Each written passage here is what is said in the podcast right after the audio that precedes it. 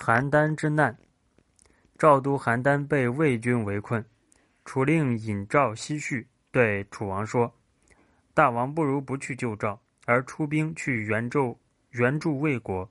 魏国实力加强，他一定会要赵国多割让土地，但赵国不可能顺从魏国，必定会坚守国土。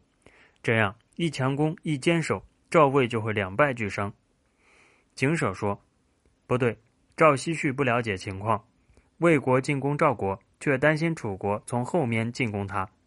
如果我们不援救赵国，赵国出现了危亡的形势，而魏国又没有楚国攻魏的后顾之忧，这就等于楚魏两国在共同进攻赵国，赵国割让的土地就一定很多了。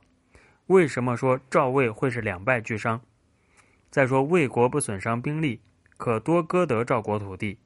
赵国出现了危亡的形势，又因楚国不救援他，他必定会与魏国联合来进攻楚国。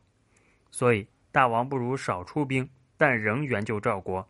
赵国依仗楚国的援助，必然会与魏国对抗。而魏国恼怒赵国力量的加强，又看出楚国的救助不足畏惧，他肯定不会放松对赵国的进攻。赵国、魏国互相削弱。齐秦两国便趁着楚助赵、赵魏互相攻占之机进攻魏国，那么魏国肯定会被打败。楚王于是就派景舍带兵去援助赵国，赵都邯郸被攻下，楚国也取得了魏国的沔惠之间两水之间的土地。